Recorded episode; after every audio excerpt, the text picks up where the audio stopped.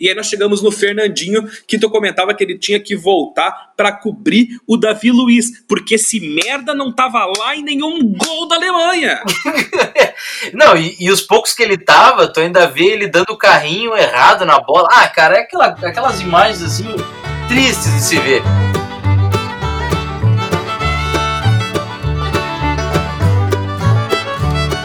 Chegamos mais uma vez com as Copas que nós vimos, é a primeira temporada do podcast Entrada Desleal e nós chegamos à fatídica Copa de 2014. Nós estamos gravando isso no dia 7 de maio de 2020. O Brasil já é o epicentro do coronavírus, do Covid-19. E nós seguimos aqui trazendo entretenimento durante o isolamento e nós vamos falar sobre a Copa de 2014. Eu sou o jornalista Rafael da Rosa e comigo o jornalista Vitor Hugo Furtado. Vitor Hugo, como é que está o senhor? É, Rafa, tudo certo? Bom, finalmente chegamos à Copa mais famigerada, acho que as, das que nós vimos, né? Pelo menos a mais dolorida.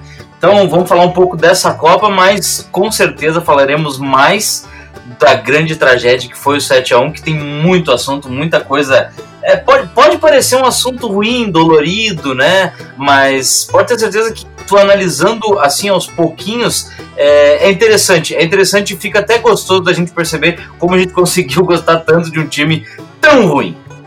É, e a gente vai fazer esse episódio um pouquinho diferente. Esse episódio ele vai ser dividido em dois blocos. Nós vamos falar no primeiro bloco sobre as curiosidades da Copa e no segundo bloco nós vamos nos dedicar apenas ao fatídico Alemanha 7 Brasil 1. Para a gente começar esse primeiro bloco então, Vitor Hugo Furtado foi a primeira Copa do Mundo onde os oito primeiros colocados nos seus grupos da primeira fase chegaram nas quartas de final e todos os oito chegaram até ali sem ter perdido nenhum jogo. É a primeira curiosidade sobre essa Copa. É, dá pra gente usar isso como preâmbulo e vários outros pontos a ser destacados, assim, por exemplo, segunda Copa no Brasil, era uma Copa, a gente já tinha perdido uma em casa, achava que era uma tragédia, depois a gente descobriu que podia ser uma tragédia pior, eram times que vinham ah, para provar muita coisa, uma Alemanha um pouco desconhecida, França um pouco, uma França, aliás, totalmente desconhecida, né, porque era uma renovação, um Brasil que ninguém sabia, na verdade, se dava para apostar ou se não dava, então, assim, ó, pra, só para fechar esse início, né, esse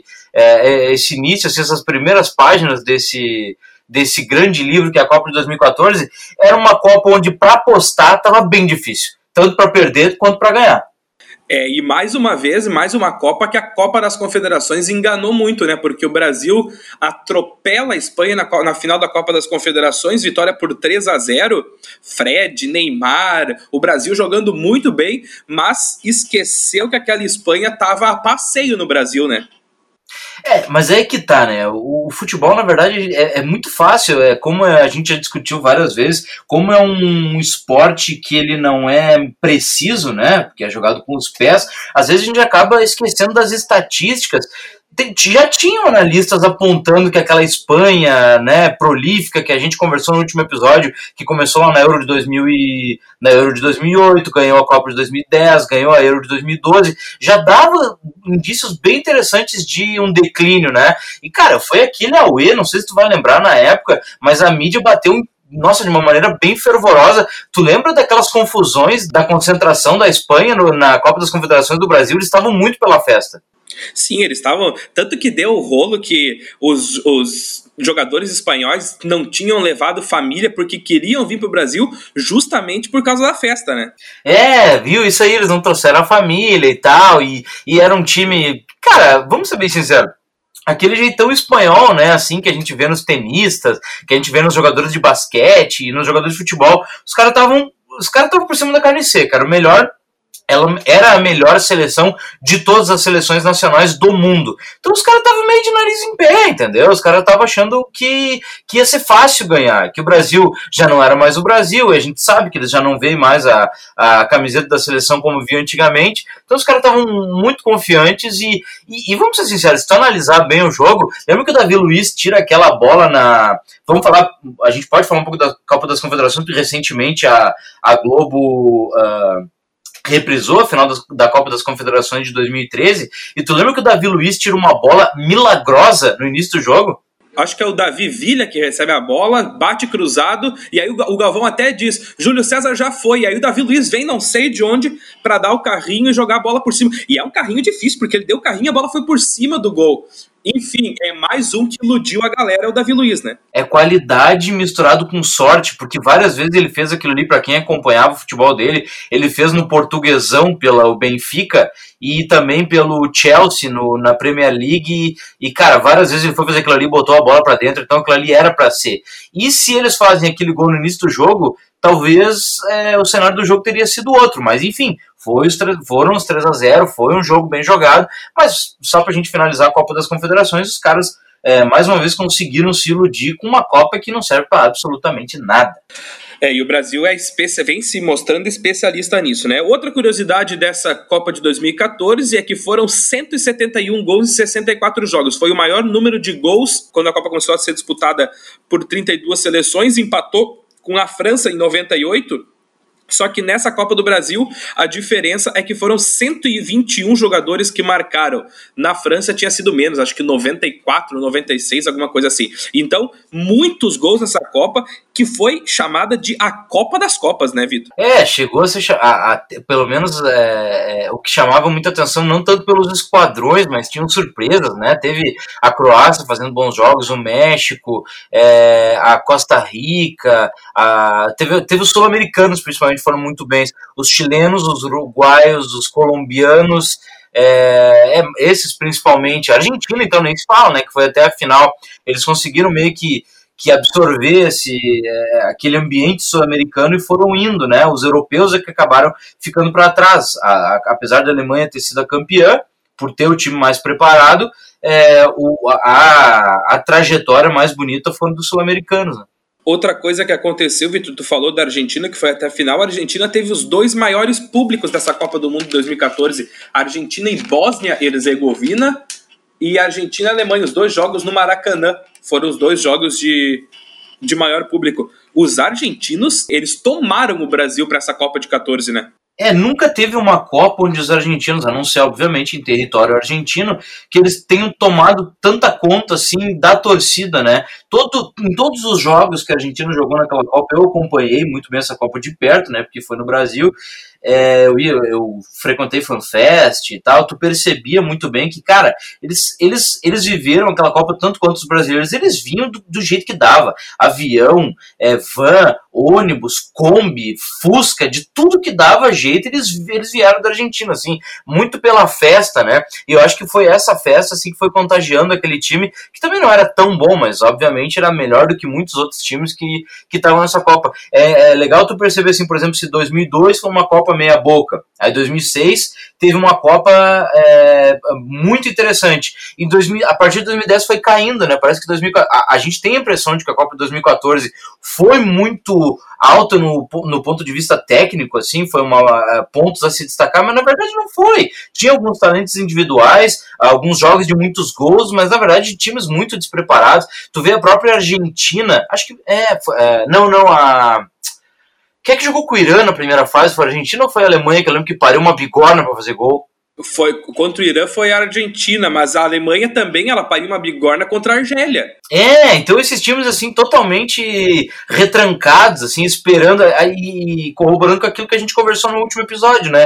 É, times grandes atacando e times pequenos se defendendo. Essa Copa não deixou de ser isso, né? E, mas, mas, na verdade, se tu for perceber, por talentos individuais tinham mais em 2018 do que em 2014. Mas segue a mesma toada. Na verdade, Copa, Copa mesmo foi 2006 e de lá para cá a gente tá vendo uns arremedos de Copa. Outra curiosidade sobre a Argentina, ainda Argentina e Holanda na semifinal foi 0 a 0 foi o primeiro 0 a 0 em semifinais de Copa. Outra curiosidade dessa Copa do Mundo foi que Farid Mondragon o goleiro foi o jogador mais velho a entrar em campo numa Copa do Mundo. 43 anos e 3 dias. Ele ultrapassou Roger Milá, o rapaz da dancinha na bandeirinha de escanteio. pois é. O, o Mondragon, que, eh, que, que, tava, aqui integrando esse time do, da Colômbia, e, cara, a Colômbia tava com um time muito legal ali. A mesma coisa que o Uruguai fez em 2010 foi o que a Colômbia fez em 2014, porque tinha uma galera torcendo para aqueles jogadores jovens e que depois se mostraram é, grandes protagonistas, ou pelo menos protagonistas, talvez não grandes, mas protagonistas do futebol europeu, né? O Quadrado, o Ramos Rodrigues, o Falcão Garcia já era conhecido. Acho que tinha um Armeiro e quem é que tinha mais também nesse time que era ah, o, o Mina e cara, tinha mais alguém. Acho que era do ataque. Enfim, mas era um time bem interessante da Colômbia, né? Ah, eles tinham o Jackson Martinez, que era o centroavante do Porto, que tava fazendo gol adoidado no Porto. Lembra? Ele era o artilheiro do mundo, chegou a ser artilheiro do mundo uma época, ele não lembro se era 2014 ou 2015, mas ele foi, vinha muito bem e ele estava nessa Copa. Falando em gol, Vitor Hugo Furtado, foi a Copa que o Ronaldo perdeu o posto de maior artilheiro das Copas do Mundo para o senhor Miroslav Klose. É, não precisava ser contra o Brasil, né? A gente vai acabar falando isso depois, mas o Close é aquela coisa, né, cara? Cara, não dá para dizer que é um grande jogador. Nunca deu para dizer que é um grande jogador. Esses jogadores que a bola bate e entra no gol são grandes centroavantes, mas não são grandes jogadores. Por exemplo, outro jogador que eu me lembro muito, assim, que era o que bate nas costas e entra no gol é o Inzaghi, que a gente dizia que era ruim. O Inzaghi é muito melhor do que o Close, para ter uma noção. Ah, não tenha dúvida. Para mim, o, o, que me choca nisso não é o Close ter passado o Ronaldo, mas é, é, quer dizer, é o Close ter passado o Ronaldo, sim, mas é a diferença uh, abissal que tem entre Close e Ronaldo em termos de qualidade, né? Porque o Ronaldo, ele é um dos grandes jogadores da história do futebol. Vai passar os anos, o Close vai ficar sendo lembrado na história das Copas, mas na história do futebol, o Ronaldo é mais importante. É, mas é que daí volta aquela nossa conversa de sempre, né? Eu, eu, eu, por isso que eu sempre tomo cuidado nessas comparações, porque existe dois tipos de tu comparar jogador, dois tipos de, de, de réguas para tu comparar jogadores no futebol, tá? Melhor e maior. Essa pergunta sempre, tem que ser feita, tá? Porque quem é maior é o Ronaldo.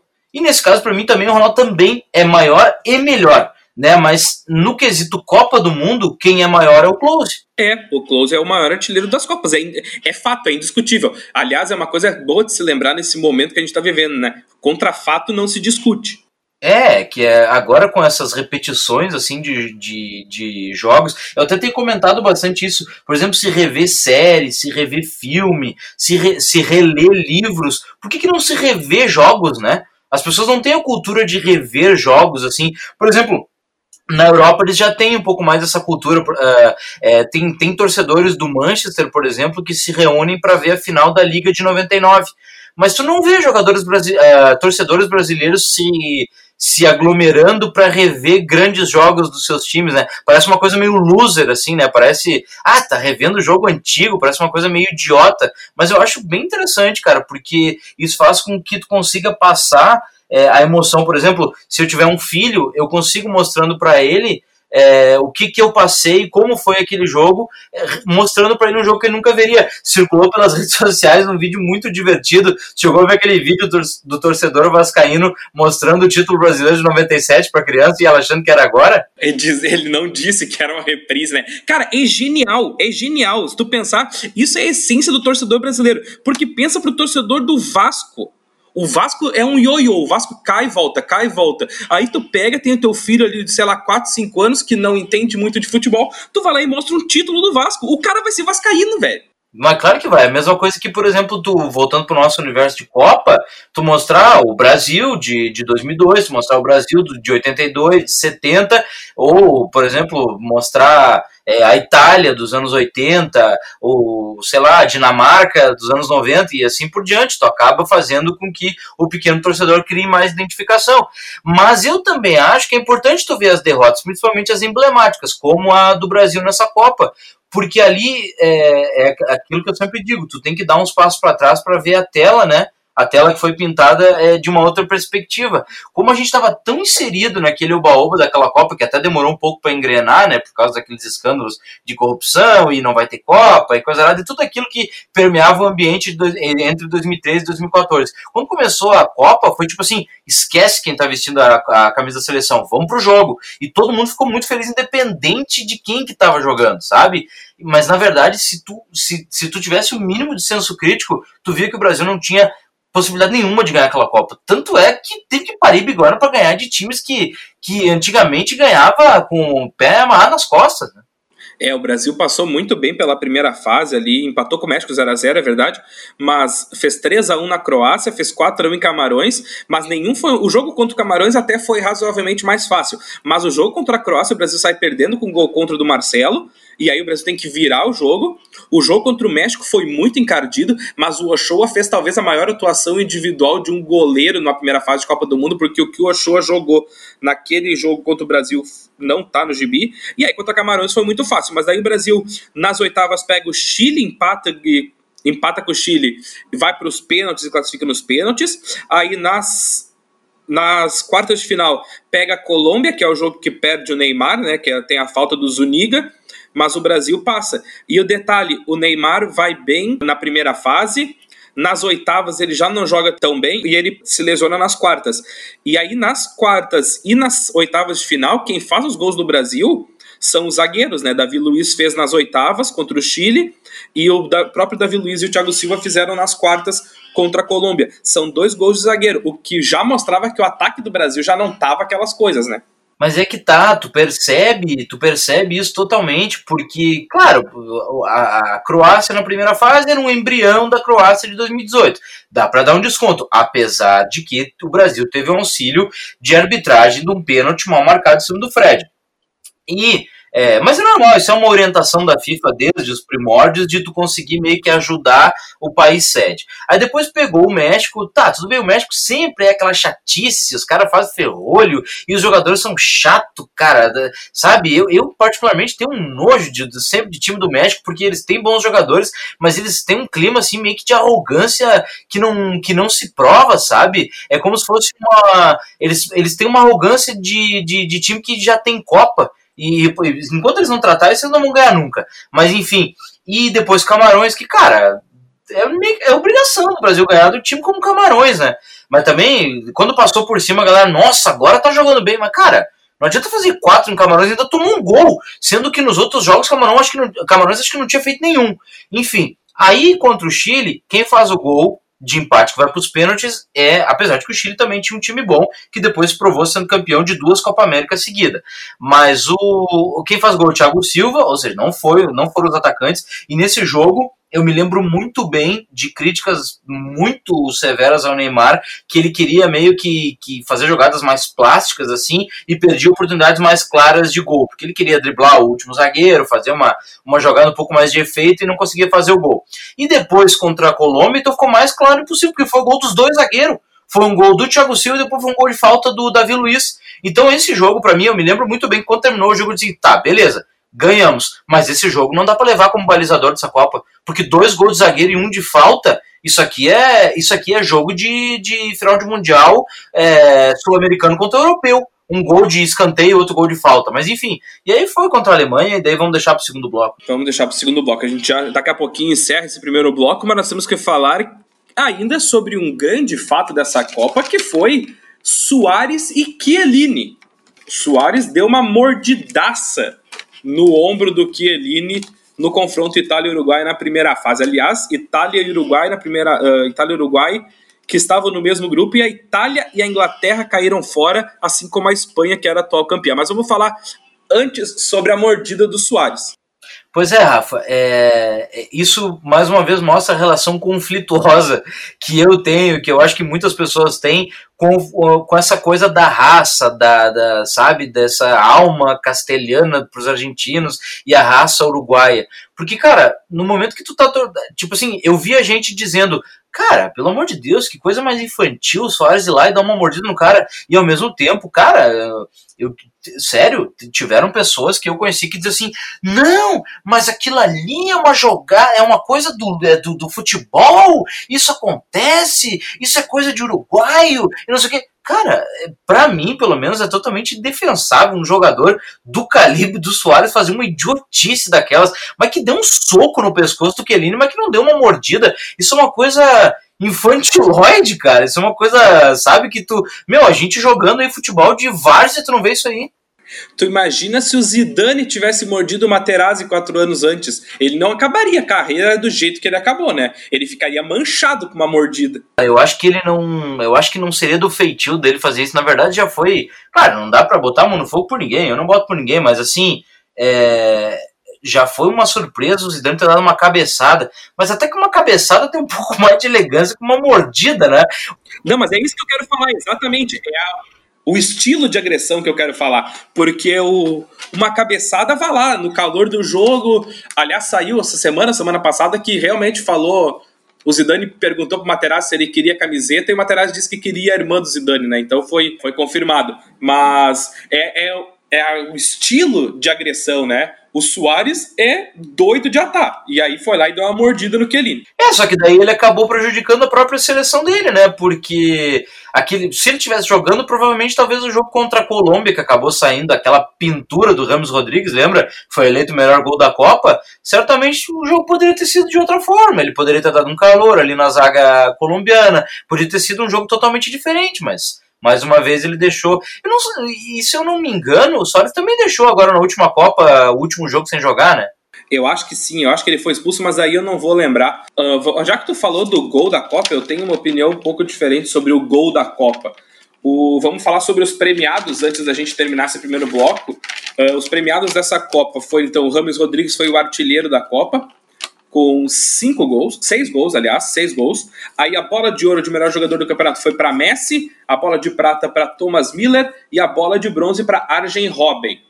A luva de ouro não podia ser diferente, foi para Manuel Neuer. E aí o gol do torneio foi do Rames Rodrigues contra o Uruguai. O segundo foi o do Van Persie, o peixinho voador contra a Espanha. E o terceiro foi do Rames também contra o Japão, que ele dá uma cavadinha por cima do goleiro japonês. Vitor Hugo Furtado, esses são os três gols da Copa. Para mim, nenhum deles é, é, mais bonito do que o gol do Tim Cahill, o australiano no Beira-Rio. É, é um, é um grande é um grande concorrente esse do Tim Cahill, mas, cara, eu ainda fico com o do Ramos Rodrigues. Porque ele, é, ele é, é...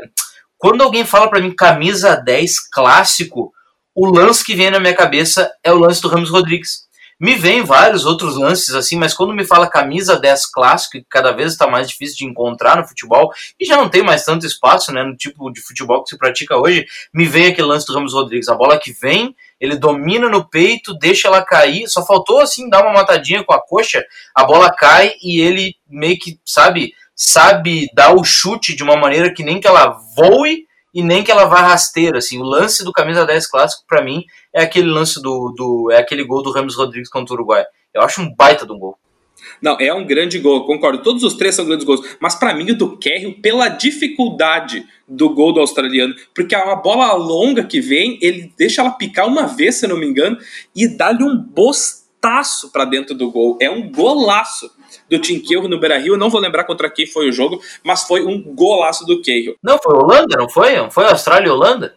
Pode ser, pode ser. Eu sei que foi um golaço do Cahill e não estava na de, como um dos gols mais bonitos da Copa. Nessa Copa nós tivemos a seleção da FIFA com 11 jogadores e nós tivemos a primeira seleção por voto popular escolhida pelos, pelo amigo internauta. A seleção da FIFA foi Manuel Neuer, da Alemanha, De Vrij, da Holanda, Matt Hummels, da Alemanha, Thiago Silva, do Brasil e Marcos Rojo, da Argentina. O meio-campo tinha Tony Kroos da Alemanha, Oscar do Brasil, Philipp Lahm da Alemanha e Rames Rodrigues da Colômbia. O ataque era Arjen Robben e Thomas Miller. Primeira seleção da FIFA, Vitor Hugo Furtado, eu acho que ficou bem escolhido. É, tirando. Dá pra tu. É, eu acho que é isso aí, mas claro que dá pra tu contestar um ou dois nomes. Por exemplo, me surpreende o Oscar, mas na verdade o Oscar jogou bem aquela Copa. Né? Desde o primeiro jogo ao último, ele fez aquele trabalho de formiguinha, ele conseguiu. Na verdade, o Oscar teria feito uma Copa melhor, e ele é um bom jogador, apesar de ter se escondido na China, mas ele teria feito uma Copa melhor se tivesse alguém para auxiliar ele no meio-campo. Na verdade, ele ficou muito sozinho, ele é um baita meia, mas ele não é jogador para ser camisa 10, como colocaram ele nessa Copa, para armar jogada. E, cara, ele sempre foi bom como secretário. Quando ele jogava no Inter, ele era secretário do Alessandro, aliás, provavelmente foi o melhor secretário que o D'Alessandro teve no Inter. Quando ele jogou no Chelsea, ele era secretário ali daquele grande meio-campo povoado ali, era ele, o Hazard, o Lampard, tinha vários jogadores jogando bem com ele.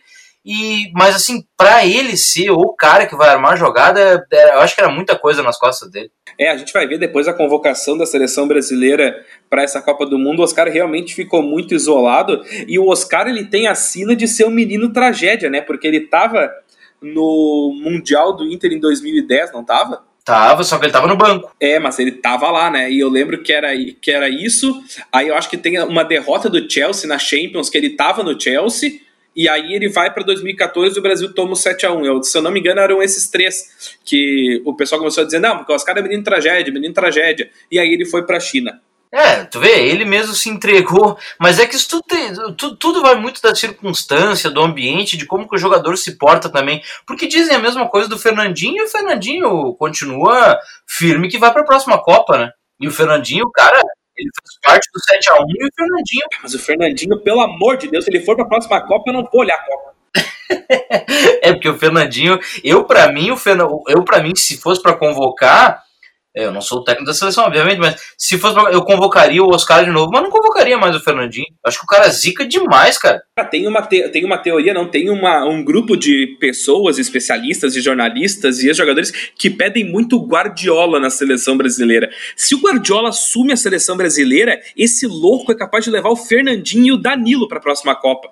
Ah, cara, eu, eu acho o Guardiola um baita de um pensador do futebol, mas também não acho que é uma coisa de outro mundo, tá? Mas, cara, é, tudo tem a ver com o estilo de jogo, tá? Isso a gente vai falar depois é, no segundo bloco por causa do 7 a 1 mas é que na verdade às vezes se escolhem alguns jogadores. Por exemplo, acho que os dois exemplos mais nítidos são o Fernandinho e o William, tá? São dois jogadores que na Premier League que tem um tipo de futebol meio categorizado, que meio que os jogadores jogam, meio que os times meio que jogam todos parecidos. É, Tu pega jogadores como William e Fernandinho que encaixam super bem, são totalmente doutrinados aquele tipo de liga e bota na seleção para jogar com jogadores de todos os tipos de ligas. E aí os caras não funcionam. Então, às vezes, tu tem que dar uma pensada, assim, por exemplo, por que, que o Renato Augusto Tava jogando lá na China e botaram ele contra a Bélgica e ele fez. Um, em 2018 ele fez um grande jogo. Porque, cara, porque o Renato Augusto joga em qualquer tipo de liga. Agora, tu não sabe se o Fernandinho jogaria bem jogando, é, sei lá, no, no, no, no portuguesão, no espanhol, é, se o William jogaria bem jogando em outro, outra liga, sabe? Então, às vezes, tu tem que ver que ele joga muito bem naquela liga. Tirando de lá, tu não sabe se ia jogar tão bem. A última coisa, então, pra gente, antes da gente terminar esse primeiro bloco, Vitor, é que o Messi foi eleito bola de ouro, o melhor jogador do torneio pela FIFA, e na seleção da FIFA o Messi não tá. Foi a grande crítica que eu me lembro assim durante uh, ao final da Copa, que como o melhor jogador da FIFA não tá na seleção da FIFA. E aí o Messi, ele fica chateado no fim do jogo, ele pega o troféu meio a contragosto, mas é isso, eu lembro que a crítica foi essa, o Messi, melhor jogador da Copa, não tava na seleção da Copa. Pois é, mas tu acha que ele foi o melhor jogador da Copa? Fala sério. Mas eu não acho, não acho. Até assim, ó, eu vou dizer, ó, a FIFA elegeu a seleção, para mim tá bem eleita, tá? E não tem o Messi. Cara, se, o Messi, se a Argentina tivesse ganho essa Copa, tá? É, não seria, o Messi não seria tratado como o Maradona é para 86. Porque o Messi não foi tão representativo assim é, é, para a Copa de 2014 quanto o Maradona já foi, até em outras Copas. Cara, o Messi na primeira fase faz gols salvadores contra times bem medíocres. Ele não faz gol contra a Holanda. Ele não joga bem contra a Alemanha. Cara, ele mais não foi decisivo do que foi decisivo. Então, assim, é, jogou bem? Jogou bem. Mas, longe de dizer que não jogou bem, mas jogar, por, jogar bem por jogar bem, o Oscar também jogou pro Brasil.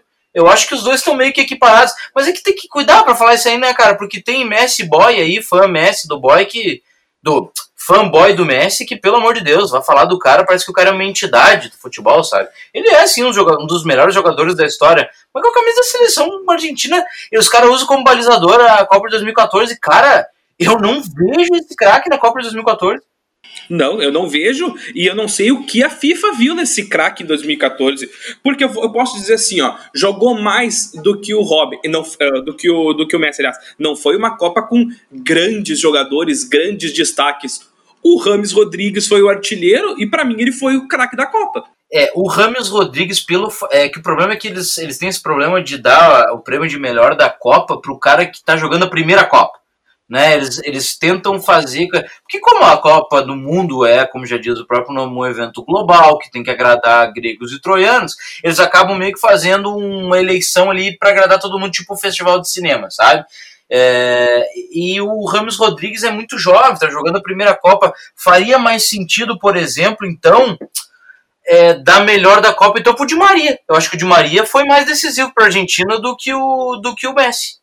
É, eu também acho. O, o Di Maria faz o gol em um dos mata-matas ali. Aliás, o Messi não faz gol em mata-mata, eu acho, né?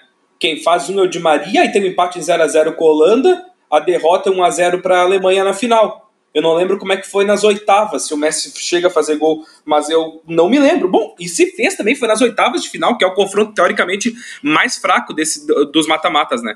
É, quem tu diz que para quem tu diz que eles deram o melhor uh, da Copa mesmo? O melhor da Copa foi o Messi, foi eleito o Messi. É, pois é, para mim é o Cross. Aí também é uma outra opção. Tu pode dar pro Cross, tu pode dar pro Rames Rodrigues, tu pode dar pro Thomas Miller, que foi o vice-artilheiro com cinco gols, que foi o, inclusive o bola de prata. Então tu pode dar esse prêmio para várias pessoas, mas o Messi não merecia ganhar. É, eu, eu tenho sempre algum, algumas críticas, assim, eu acho ele um. Nossa, pelo amor de Deus, quem sou eu para dizer se o cara é ou não é, mas ele é um baita do. Ele tá com o nome escrito na história, mas essa coisa de não conseguir jogar com a seleção é muito estranho, sabe? É, mas também dá para falar isso aí do Neymar, mas é que o Neymar já jogou pelo Brasil mais do que o Messi pela Argentina. Ah, sim, o Brasil tem título com a Argentina, com o, com o Neymar tem título com o Brasil. O Messi não, cons não conseguiu nenhuma Copa América. É, pois é, para te ver. Eu, eu, eu acho, eu não acho, tá, que é a Copa do Messi, eu acho que não tem Copa do Messi. E eu acho, olha, eu posso falar uma coisa muito definitiva, mas eu acho que não vai ter a Copa do Messi. É, eu também acho que não, mas enfim, acho que esses foram os destaques, né, dessa primeira parte e acho que a segunda parte vai ser é, um, vai ser como se fosse uma terapia para nós enquanto torcedores da seleção. É isso aí. Vamos só passar a seleção do voto popular que teve em 2014. Neuer, Thiago Silva, Rúmeus, Davi Luiz e Marcelo, Tony Cross, Di Maria e Ramos Rodrigues, Neymar, Miller e Messi. Vamos encerrar aqui esse primeiro bloco e vamos para o segundo bloco. O segundo bloco é choro, tristeza e lamentação. É Brasil 1, Alemanha 7. Toma-se o caminho do maior vexame brasileiro em todos esses 84 anos. Vamos com a segunda parte desse episódio do, da primeira temporada, as Copas que nós vimos aqui na Entrada Desleal, falando sobre a Copa de 2014. Falamos sobre a Copa no primeiro bloco, esquecemos de mencionar que a Alemanha só é campeã, bateu a Argentina na final. Mas nesse segundo bloco nós vamos falar sobre a semifinal, o jogo mais marcante, talvez, de Copas do Mundo na sua história. Alemanha 7, Brasil 1, o Brasil que jogou com Júlio César, Maicon, Dante, Davi Luiz e Marcelo, Fernandinho, Luiz Gustavo e Oscar, Bernard, Hulk e Fred. Esse jogo, Vitor Hugo, ele começa nas quartas de final, na verdade, que é quando o Brasil perde o seu principal jogador, o Neymar, tomou uma joelhada nas costas do Zuniga e teve que abandonar a Copa do Mundo. Momentos de horror tensão e trauma. Eu, apesar de ser um assunto delicado, eu gosto de analisar a tragédia, tá? Porque eu acho que a tragédia é, é um momento de reflexão. E a partir da tragédia que tu acaba construindo uma trajetória diferente, uma trajetória positiva. Cara, quando, quando o. E, cara, são diversos pontos que dá para tu, pra tu começar a ir apontando até chegar no 7 a 1 Claro, começou com o Neymar não indo para o jogo, mas na verdade tinha começado antes, né? O Brasil não era um bom time, não era, não era um time que ia dar para ganhar da Alemanha. Na verdade, já foi meio que um milagre ter chegado longe, era para ter perdido antes, se não fosse o maldito do Penilha que acertou aquela bola no travessão.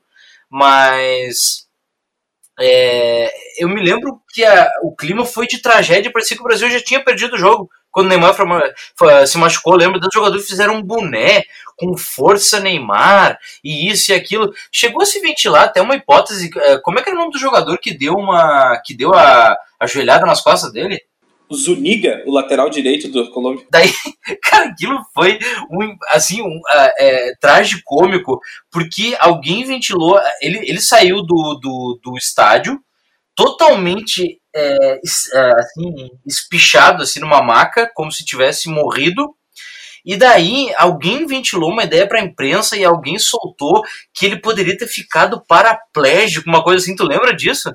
Eu lembro, e outra coisa, eu lembro que isso foi bizarro, porque daí foi uh, o jogo, eu não me lembro que dia foi, mas eu sei que daí foi num sábado ou num domingo, foi no domingo, eu acho. E aí eu lembro que os, os o pós-Copa da noite foi todo em torno disso, que, meu Deus, o Neymar pode estar paraplégico. E a outra notícia que daí foi veiculada na noite, que eu lembro que entrou alguém ao vivo, não lembro se no Sport TV, na ESPN da vida, foi num desses canais, entrou alguém dizendo que um, um torcedor brasileiro tinha entrado na justiça para pedir a prisão preventiva do Zuniga. E aí ficou essas duas notícias. É, ficou essas duas notícias absurdamente bizarras. Que o Neymar tinha ficado paraplégico e que o Zuniga ia ser preso. E aí esse clima todo parece que entrou no vestiário da seleção. Nossa, isso também. É, ficou essas duas notícias absurdamente bizarras. Que o Neymar tinha ficado paraplégico e que o Zuniga ia ser preso.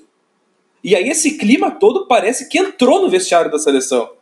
Não, e terceiro, os brasileiros se uniram e foram para as redes sociais do Zuniga ameaçar ele de morte. Ah, eu lembro que teve. É verdade. E aí, por isso, teve uma matéria especial no, na segunda-feira de manhã sobre aquele jogador, acho que da própria Colômbia, que foi. voltou da Copa de 94 e foi recebido a tiros no aeroporto e morreu. E aí o pessoal tava dizendo: não, não vamos linchar o Zuniga, porque pode acontecer isso. Cara, vá Tá merda, o Neymar não ficou paraplégico, o Zuniga não foi preso. Foi um lance de jogo, tá certo que o Zuniga foi com força excessiva, mas ele não pensou, meu Deus, agora eu vou acabar com a carreira do Neymar. Cara, é, uma Copa no Brasil só podia terminar no, no, circo que foi, né?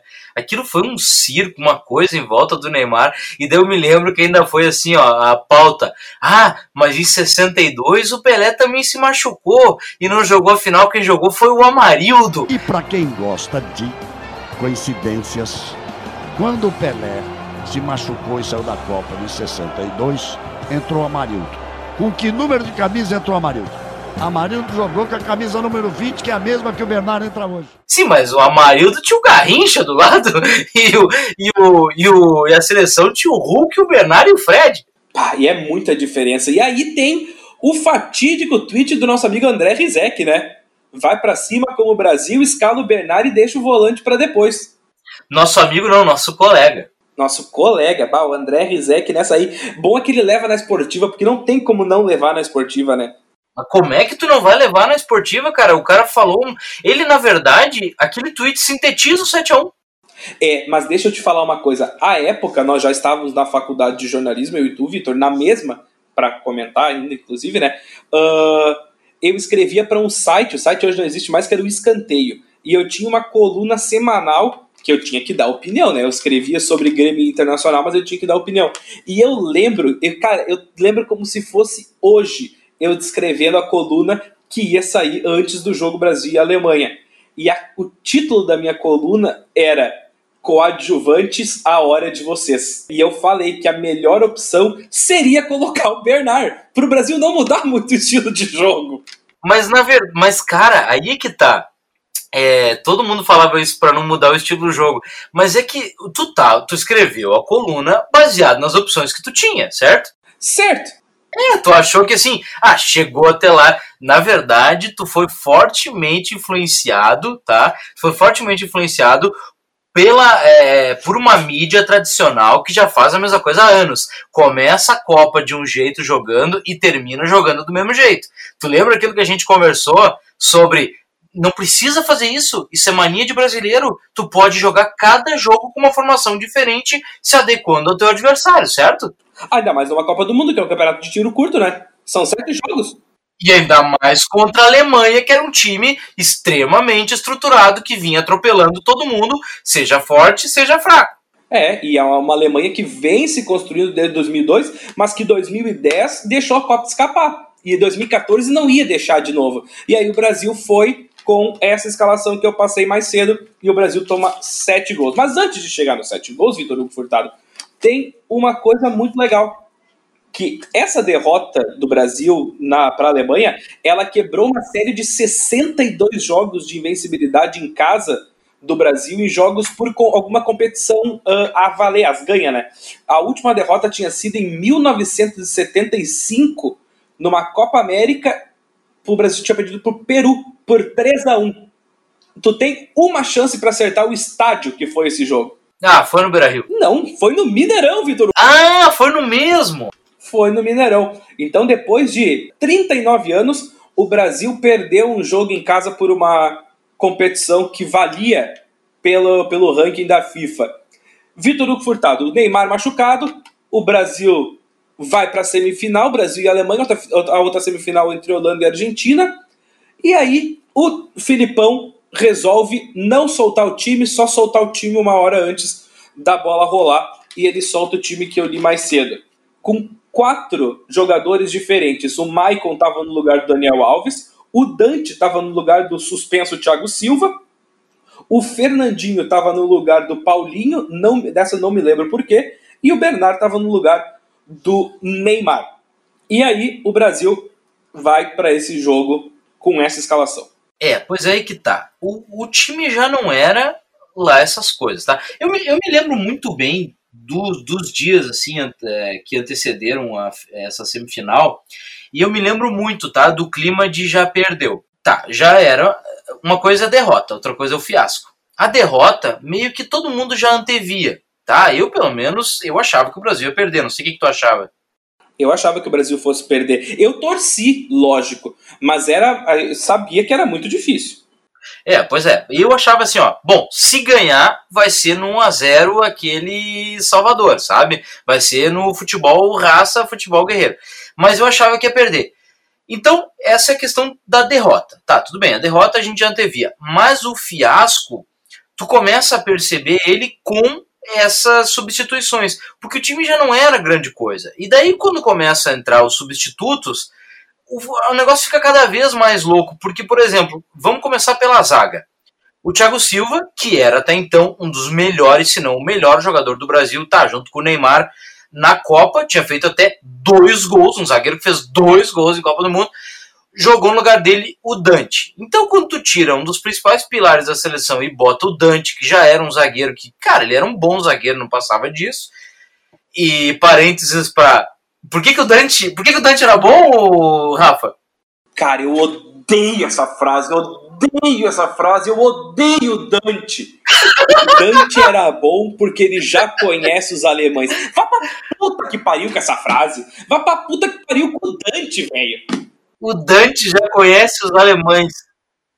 Pois é, se é por isso o Oliver Kahn já conhecia o Ronaldo também, né? E deu no que deu. Mas enfim, é, o Dante, cara, é, jogando do lado errado, porque na verdade ele, ele é zagueiro pela direita, e ali ele teve que inverter. Não é que ele teve que inverter, ele já nasceu invertido. ele nasceu. Ah, coitado, é ele não adianta, ele não era pra estar tá ali. Tinha zagueiros melhores. Coitado do Dante, nunca mais eles vão esquecer disso. E o Daniel Alves, que, eu, que eu, se eu não me engano, na época era considerado o melhor lateral direito do mundo, né? Sim, eu acho que sim. Ele ficou por muitos anos como o melhor lateral direito do mundo, né? Pois é. Então, cara, se tu for jogador a jogador, tu vai achar um problema.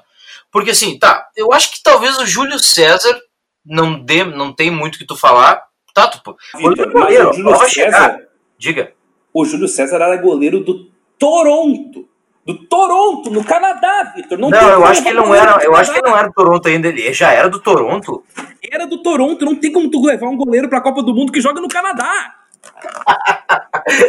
pois é, e, e, tinha até outras opções. Tinha o Jefferson, tinha, não me lembro quem eram os goleiros reservas. Era o Jefferson e o Vitor. Já já eu vou trazer a, a convocação do Filipão. Pois é. Então, se tu for indo jogador, o jogador tu vai achar um problema. Tá, vamos de Júlio César. Então tu já achou um problema. Davi Luiz, todos. Eu não preciso nem comentar. Porque aquela, aquele negócio. Cara, se tu não tem fôlego para voltar, que nem. Lembra o Lúcio fazer aquelas idiotices de lá pra frente? Mas o Lúcio podia, porque o Lúcio tinha técnica e o Lúcio aguentava. O Lúcio, e o Lúcio aguentava voltar. De 42 km ele corria.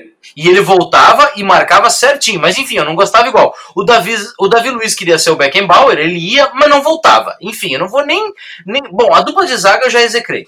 Aí o Michael entrou num time que ele não estava acostumado a jogar, quem jogava era o Daniel Alves.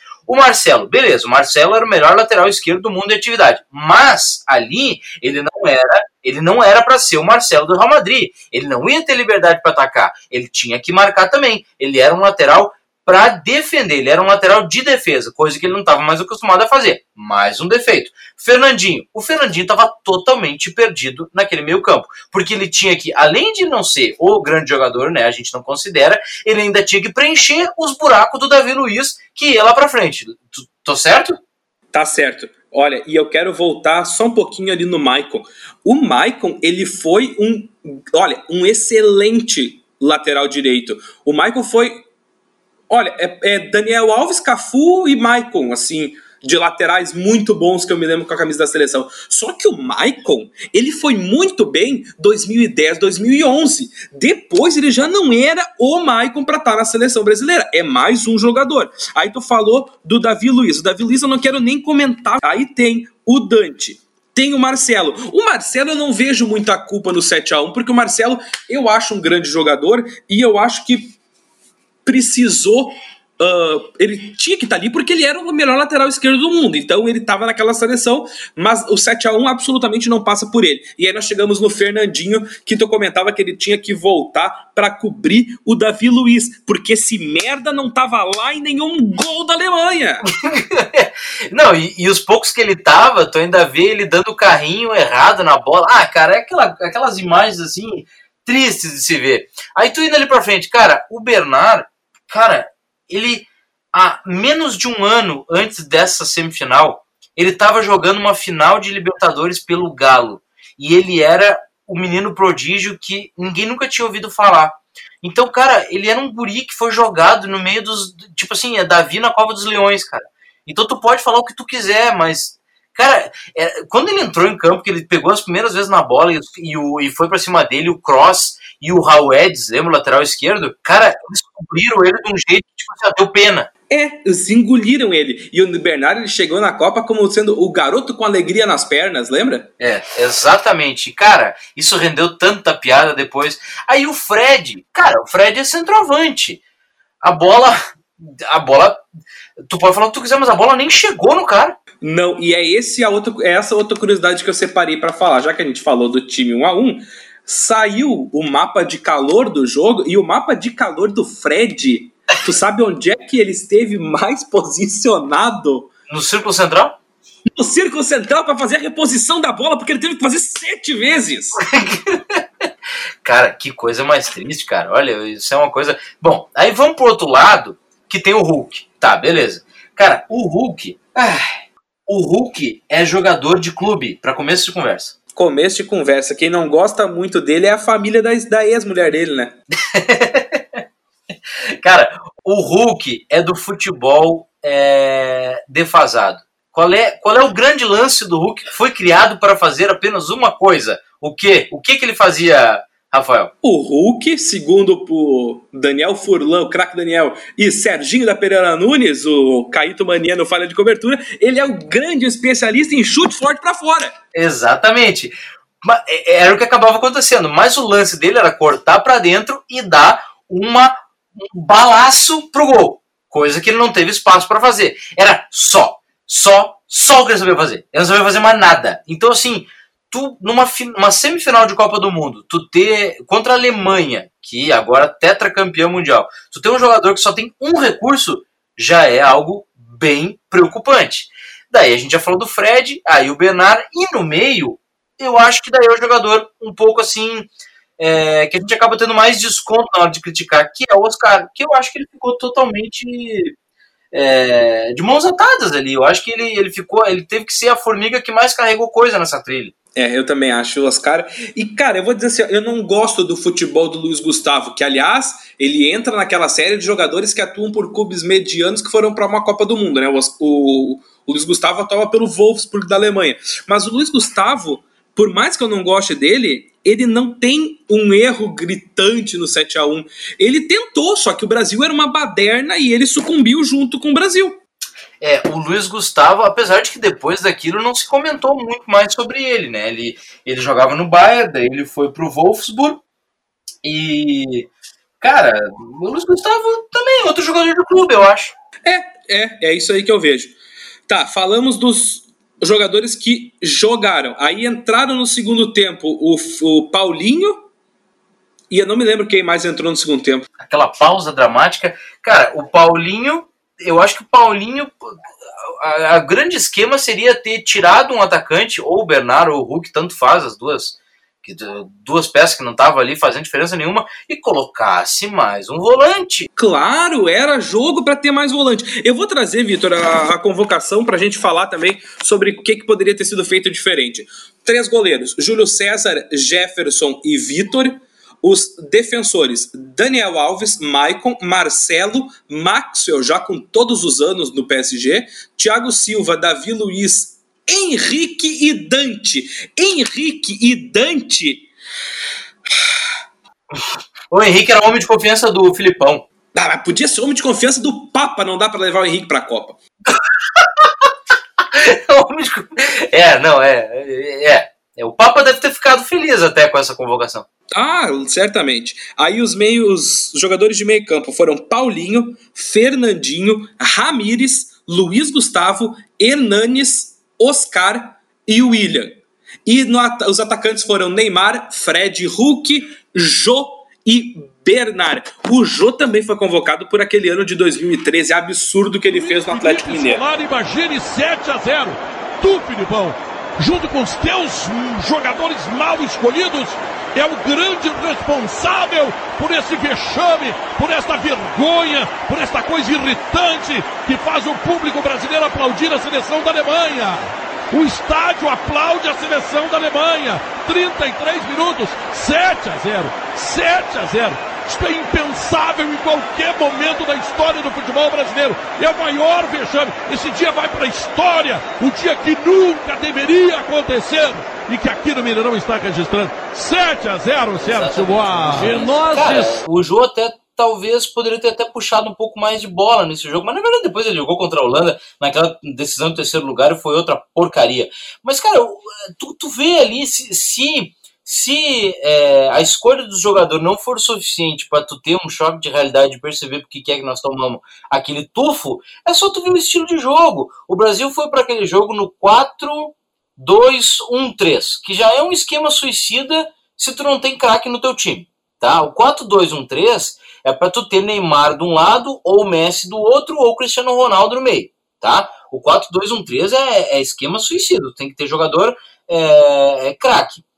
Daí tu vai no 4-2-1-3, aquele buraco, né? Só tem três no meio-campo, é, com jogadores ruins para um 4-1-4-1, né? Extremamente recluso e, e, e de, de, exploração de toque de bola da Alemanha. E esse 4-1-4-1 é, tem Schweinsteiger como volante, organizando, né? Que já é um baita jogador. Aí o 4, antes do close, é Miller, Kedira, Cross e Ozil quatro jogadores com extrema habilidade. Tu pode contestar uh, o valor desses jogadores, mas são quatro jogadores, Ozil, Kroos, Kedir e Miller, com grande facilidade de toque de bola. Perdeu inteiramente o controle do jogo o time brasileiro. E, e lá vem mais. E lá vem mais. Olha a bola tocada, virou passeio. É, e aí tu pega um meio-campo muito travado e muito perdido do Brasil.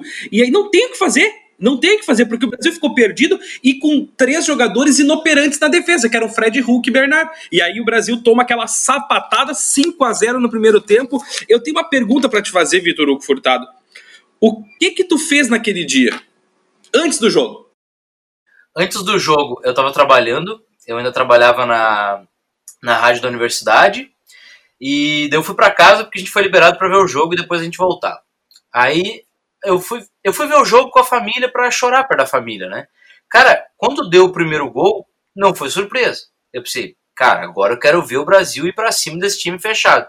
Quando deu o segundo, eu pensei, agora não vai dar mais. Depois que virou aquela festa, eu pensei, não pode ser verdade. E daí eu pensava assim, cara, esse time não é tão ruim para tomar tanto assim. E os anos foram me provando que o time realmente era muito ruim. É a gente que não percebia o quão ruim aquele time era. É, eu, eu tava fazendo o seguinte, eu também, eu trabalhava na universidade, só que eu trabalhava na agência de comunicação da, da, da universidade. Aí, a minha chefe, à época, a professora Cristine Bahia, um abraço para ela, o Vitor conhece, uh, ela marcou uma reunião para uma da tarde daquele dia. Uma da tarde. O jogo era às quatro, se eu não me engano. E aí tá, trabalhávamos eu, Jean Couto, que também é jornalista, e Eduarda Neves, que também é jornalista. Nós éramos, nós éramos o grupo, o, o núcleo de jornalismo da agência. E aí ela marcou reunião para uma hora. Uma hora estávamos todos lá e ela manda um e-mail a uma e meia cancelando a reunião. Uma e meia cancelando a reunião. Aí tá, eu morava em Parobé à época, longe de Novo Hamburgo. Peguei o carro da minha, da minha namorada e fui para casa para ver o jogo com a família também para chorar com a família, assim como tu fez. E eu tive a mesma impressão. Eu pensei, eu cheguei para olhar o jogo e pensei, dá para ganhar. É muito difícil, vai ser no gol cagado na bola vadia, mas dá para ganhar. E aí o Brasil toma 5 a 0 no primeiro tempo, Vitor. E aí eu não sei mais o que fazer. Cara, é, eu, eu tinha uma impressão aquele dia, assim, que era uma coisa meio ficção científica, assim, minha academia de ficção científica. Cara, parecia que podia acontecer qualquer coisa. Caiu uma tempestade, aliens abduziu o estádio. Era uma coisa que eu pensei, cara, não acredito que o estar tomando 5 a 0 no primeiro tempo. E eu pensei, cara, acabou? Esses jogadores não vão ter ânimo pra vir pro segundo tempo. E ainda depois teve mais duas sapatas. E podia, cara, podia ter sido mais. Nossa, podia ter sido muito mais. Eu vou só trazer uma, já que a gente falou dos gols que foram muito rápidos, né? Só para ter uma ideia, Vitor, foi o, o Tony Cross foi o jogador a marcar dois gols em menos tempo na história da Copa nesse jogo. Ele demorou 69 segundos para fazer dois gols nessa semifinal de Copa do Mundo. Outro fato sobre, essa, sobre esse jogo é que foi, o Brasil foi o anfitrião que levou mais gols em uma Copa tá? Em um jogo de Copa e a maior goleada que o anfitrião sofreu. Eu aposto contigo, sou, olha, sou capaz de apostar que em 2022 o Qatar não vai tomar 7 a 1. Ah, cara, isso ali é um conjunto de várias, mas na verdade também além de como eu disse antes, são vários fatores, né? Mas além de tudo isso, é a perna dos caras tremendo também, sabe? Deu o primeiro gol, não teve um para acalmar ali, que eu acho que quem faria isso seria o Thiago Silva. Mas na verdade também teve o Thiago Silva chorando nessa Copa e a gente esqueceu, lembra? Ele chorou na decisão dos pênaltis contra o Chile, eu acho, né? Deu tanta coisa errada nessa Copa que, olha, só podia terminar naquilo. Aí, Vitor, termina 5 a 0 Aí tem o segundo tempo que o Brasil volta Aliás, só falar para o pessoal que a gente comentou antes ali do falha de cobertura do Caíto e do Daniel. Quem não olhou, quem não assistiu, quem não sabe quem é, tem a obrigação moral de ir para o YouTube depois que acabar esse episódio e escrever falha de cobertura 7 a 1 esse episódio do Falha de Cobertura é das coisas mais geniais produzidas pelo audiovisual brasileiro. É, os caras conseguiram. Mas, assim, a piada meio que já tá pronta, né? Mas eu vou te dizer, eles merecem que a gente tire o chapéu porque eles conseguiram fazer piada nesse momento. Eu não conseguia, cara. Eu tava assim. Cara, eu não sabia o que pensar. Assim, tudo que eu pensava caiu por terra. É, tudo. Eu tava em êxtase, eu tava em choque na, naquele jogo. Aí volta, pro, volta do intervalo e o Brasil leva mais dois gols, dois gols de Shurley. O Shurley, que jogava no Chelsea à época, ele não jogou mais em lugar nenhum, ele só fez dois gols contra o Brasil. Mentira, não foi só contra o Brasil. Ele fez um gol também contra a Argélia nas quartas de final, na, nas oitavas de final, que a, Argentina, a Alemanha ganhou de 2 a 1 na prorrogação. Foi um gol do Schürrle e um gol do outro. Olha a descida, o chutão entrou! Gol!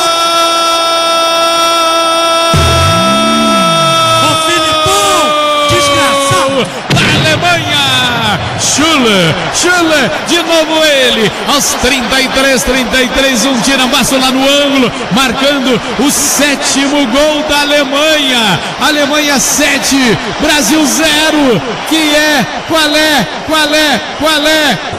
Mais uma vez, Davi Luiz correndo atrás. Sabe por quê? Ele estava lá na frente. Isso é um bom esquema, meu o Shuri tem um total de três gols em Copa, que é o que ele vai ter na vida dele, e dois foi contra o Brasil. pra te ver, né? Mas essas, esses pontos, assim, a ser destacados, a gente já meio que percebia isso ao longo dos anos. Tu lembra? Acho que o grande balizador disso tudo foi o, o Santos em 2011, quando perdeu pro Barcelona ali, já teve o primeiro baque, né? Da diferença do, da disparidade do futebol europeu pro sul-americano. E daí, em 2014, foi o, o, tapa na cara, mas ah, se tu for parar pra pensar, claro que foi doído, mas isso é bom, cara, porque agora é, não se entra, acabou um pouco aquele, aquele misticismo de que parece que, as, que os adversários não vão, vão, ter, vão ter medo de fazer gol no Brasil. Acabou. Agora o Brasil tem que entrar como qualquer outro time na Copa do Mundo, preparado. Parecia aquela coisa, coisa é tipo assim, tá, tá feita a convocação, tá aí o técnico, tá aí a Copa. Bom, agora vai encarnar a, a seleção brasileira e vai dar um jeito. Não é assim, né, cara? Tem que ter preparação. É, os times sem, sem trajetória, e a Alemanha, pelo contrário, tinha muita é, história em Copa do Mundo, não vão mais ter medo de atacar o Brasil. É, até porque não precisa ter medo de atacar o Brasil. O Brasil que na próxima Copa, tá? A gente vai falar semana que vem sobre a Copa de 18 e a gente vai fazer um último episódio dessa primeira temporada, vai ser sobre a Copa de 22, que a gente vai tentar projetar uh, se os jogadores já não tinham, se os outros as outras seleções já não tinham medo de fazer gol no Brasil com Thiago Silva e Davi Luiz, que era uma zaga relativamente forte, vai chegar numa Copa do Mundo em 22 que o Brasil não tem zagueiro para botar na Copa. Vai ser o Rodrigo Caio, talvez, e o Jeromel, talvez. Porque os dois não sei se vão estar em grande, em grande fase também em 22. Porque não tem mais zagueiro para o Brasil botar nas coisas. A não ser que apareça agora em 21 e 22 alguém que chega, bata no peito e diga: Eu sou o zagueiro da seleção brasileira. Porque não tem. É, a gente vai. No próximo episódio a gente vai falar da Copa de 2018, mas a gente consegue perceber evolução. Claro, não é uma evolução é, suficiente mas o 7 a 1 para a gente já ir finalizando, é, no final das contas foi horrível, mas se tiraram lições dali, porque a outra Copa que o Brasil jogou, jogou muito melhor e acabou perdendo por detalhe, porque jogou muito melhor que 2014. Se tu botar o time de 2014 contra o de 2018, mas tomou uma sova. Tomar outro 7x1? Tomar outro 7x1. É outro time completamente diferente. E alguns jogadores são iguais, né? São os mesmos. É. Uh, vamos tá, já tá, então o jogo termina 7 a 1 porque o Oscar faz o gol de honra já no finalzinho do jogo. Uh, faz o único gol do Brasil. E vou, trazer as, as, estatísticas finais do jogo, Vitor. Finalizações naquele jogo foram 18 do Brasil contra 14 da Alemanha. O Brasil finalizou mais. Fina, uh, finalizações a gol foram 8 do Brasil e 10 da Alemanha. Posse de bola, o Brasil teve mais, 52 a 48%. O Brasil fez 11 faltas, a Alemanha fez 14. E aí, para mim, entra a grande questão desse jogo. Cartões amarelos e vermelhos. Vermelho não teve nenhum para nenhum lado e cartão amarelo a Alemanha não teve nenhum porque não precisou fazer falta e o Brasil teve um cartão amarelo, um cartão amarelo, Vitor Hugo. Era pra, quando fez o segundo gol, caga na pau, não tem mais jogo, acabou, perde a bola, seja expulso. Mas não. É, é, aí é que tá, né? É, cara, tu pode recorrer a diversos é, artifícios para tu conseguir romper né, a ascensão do time durante uma partida. Tu imagina se o Felipe Melo tá nesse jogo. Acabou o jogo. Exato, aí eu falei, 2010 o Felipe Melo era doido de pedra, doido de atar, que precisava ser internado e tal. Mas se tem o Felipe Melo em, 2000, em 2014, não tem 7 a 1 não tem 7 a 1 O Felipe Melo ia dar uma voadora na boca do Tony Cross e não ia ter mais jogo.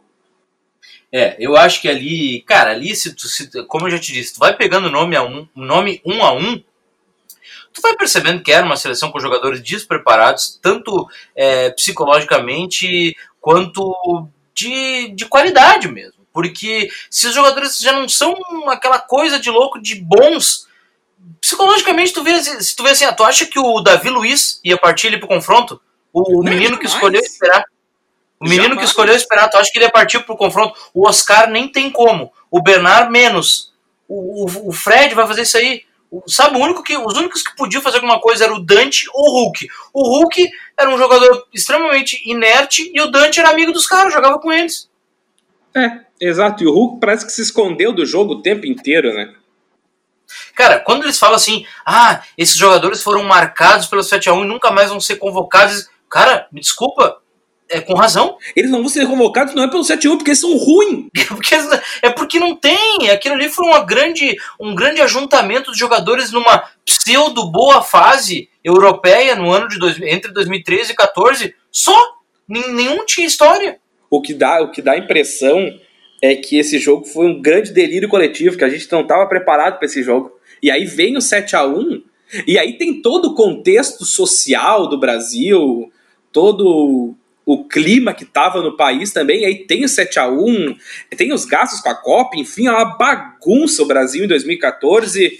Uh, tanto que esse episódio eu larguei de mão essa merda, não vou nem fazer os, trazer os fatos de 2014, porque 7x1 ficou puto. Tu viu se anoja? Não, acabou, acabou, não tem mais o que dizer. Ah, eu, eu tô louco pra passar pro próximo, falar pro 2018. Tu viu como o clima baixa? Que horror. Ah, não, olha, bota, bota, o Galvão aí fazer, narrando toda aquela penca de gol e deu pra bola e era isso. Tchau pra ti, semana que vem a gente volta com 2018. Tchau pra ti, já é. Vamos, que time horroroso. Que time horroroso. Olha, eu cheguei a ficar depressivo aqui. Deus me livre. Tchau pra ti, Vitor. Até semana que vem. Valeu, até mais. Quando chegou, encontrou o Neuer. Agora, os caras, no finalzinho. Bateu! O gol do Brasil! O chamado gol de honra da seleção brasileira. E o torcedor ainda encontra tempos que permaneceram no Mineirão, ainda para esboçar uma comemoração. Aí apita o árbitro. Final de jogo, a torcida continua gritando com muito orgulho, com muito amor. Filipão aplaude.